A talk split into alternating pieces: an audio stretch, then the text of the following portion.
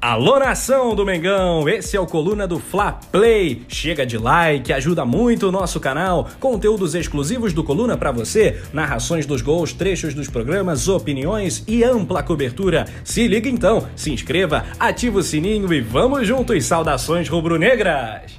Fala nação rubro-negra, amigos aqui do Coluna do Fla Play. Estou aqui, Túlio Rodrigues, arroba poeta Túlio, com mais um vídeo de opinião. E como eu sempre digo, é importante contar com vocês. Então se inscreva se você não é inscrito, ative as notificações e, claro, compartilhe também nas redes sociais, nos seus grupos de WhatsApp. Quiser me marcar, arroba poeta Túlio, coluna do Fla, arroba coluna do Fla. E a gente trocar uma ideia e deixar seu comentário que é sempre importante. O assunto é, de hoje é Everton Ribeiro, um jogador que vem sendo desde o segundo semestre né, do ano passado, de 2020, muito contestado por suas atuações. E muitas vezes as pessoas se utilizam né, dos números do, do Everton Ribeiro para justificar uma eventual saída ou até mesmo, ah, se for negociar alguém tem que negociar o Everton Ribeiro, se for tirar é, alguém do time para colocar o Pedro, por exemplo, para jogar com o Gabigol, tem que ser o Everton Ribeiro, ah, o Vitinho tem que ser titular no lugar do Everton Ribeiro. Mas o caso é o seguinte: o Everton Ribeiro não joga com números, ele não é um jogador em que você possa analisar a sua qualidade. Você pode pegar esse 2019, se pegar dos principais homens da frente, né, de Gabigol,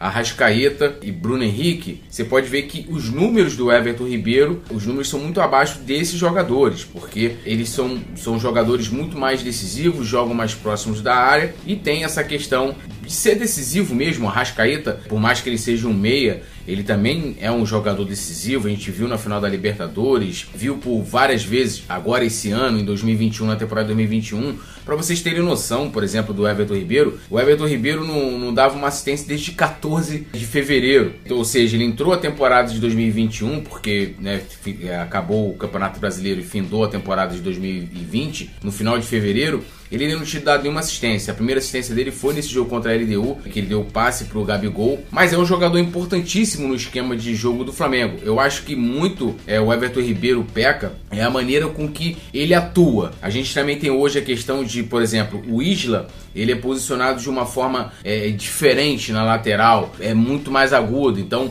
o Everton Ribeiro tem que fazer um posicionamento diferente porque ele sempre vai ter o Isla ali, ele precisa fazer o corredor, o Isla passar e ele tocar pro Isla. Acho que muitas vezes ele fica muito preso, né, à ponta direita. Quando o Everton tem mais liberdade, quando também ele conta, né, com, vamos dizer assim, uma boa atuação do Isla, ele cresce demais. E no último jogo, ele tendo essa liberdade, ele jogou demais o primeiro tempo, o segundo muito sumido, mas é também um jogador importante na recomposição. Falar, pô, Turma, o Everton Ribeiro é um cara, cara, é importante. Você pode ver que mesmo que ele não tenha, vamos dizer assim, participado diretamente, né, de muitos gols, em muitos ele participou tabelando, né? É, iniciando a jogada. Então, assim, é um jogador importante, mas muitas vezes ele não sai né, naquele, na imagem que geralmente viraliza, que é o, o a assistência, como foi no último jogo. Né? Na Libertadores, por exemplo, é, de 2019, é, por coincidência até contra a própria LDU, ele fez um dos gols, né? Então, é um jogador importante. E aí, por exemplo, você tem ali a questão da recomposição,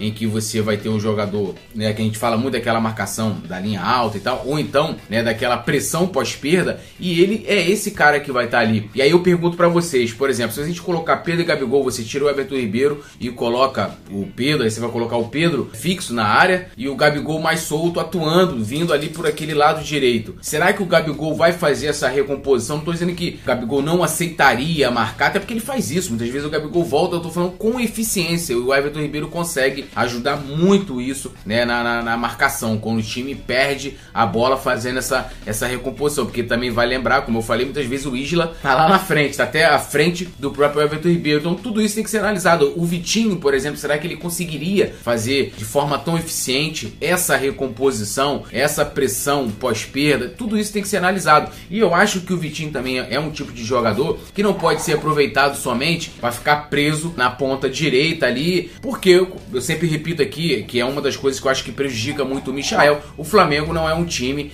de jogar muito explorando diretamente, isso não é uma característica muito aguda, a velocidade dos seus ponteiros. Claro que ele utiliza, também joga em contra-ataques, tem jogadas em velocidade, o Bruno Henrique, por exemplo, também faz muito isso, mas não é o ponto central. O time do Flamengo é um time que joga com a posse de bola e eu não preciso nem dizer aqui que o Everton Ribeiro é um dos melhores condutores de bola desse time do Flamengo. Então acho que tudo isso tem que ser analisado. Hoje eu ainda vou defender, apesar de que eu acho que pode sim fazer teste, colocar o Vitinho ali, colocar Pedro e Gabigol, né, de repente tirando o Everton Ribeiro de uma partida ou outra, sem essa coisa de ah, ele já perdeu titularidade, alguma coisa de marcação. Testes podem ser feitos, o Rogério pode treinar de certa forma, testar outros jogadores, mas vou defender aqui a manutenção do Everton Ribeiro e claro, gente, acho que é, são importantes as críticas, ele sabe disso, ele sabe da pressão que tem do, é, que é jogar no Flamengo e não à toa, né, o cara entrou numa fase e hoje para mim é um dos ídolos desse elenco, um dos ídolos do Flamengo, um cara que está eternizado com certeza na galeria dos grandes jogadores do mais querido do Brasil e do mundo. Beleza? Mas eu quero ouvir a opinião de vocês, o que vocês fariam, o que você, vocês estão de acordo aqui com as minhas argumentações, com os dados que eu trouxe, das atuações, né, do,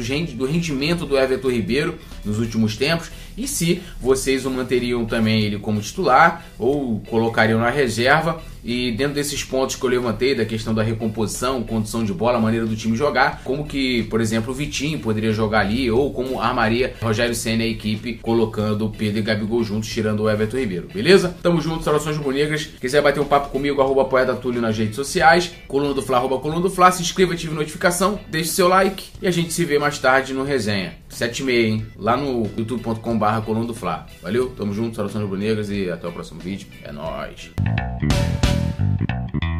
Thank you.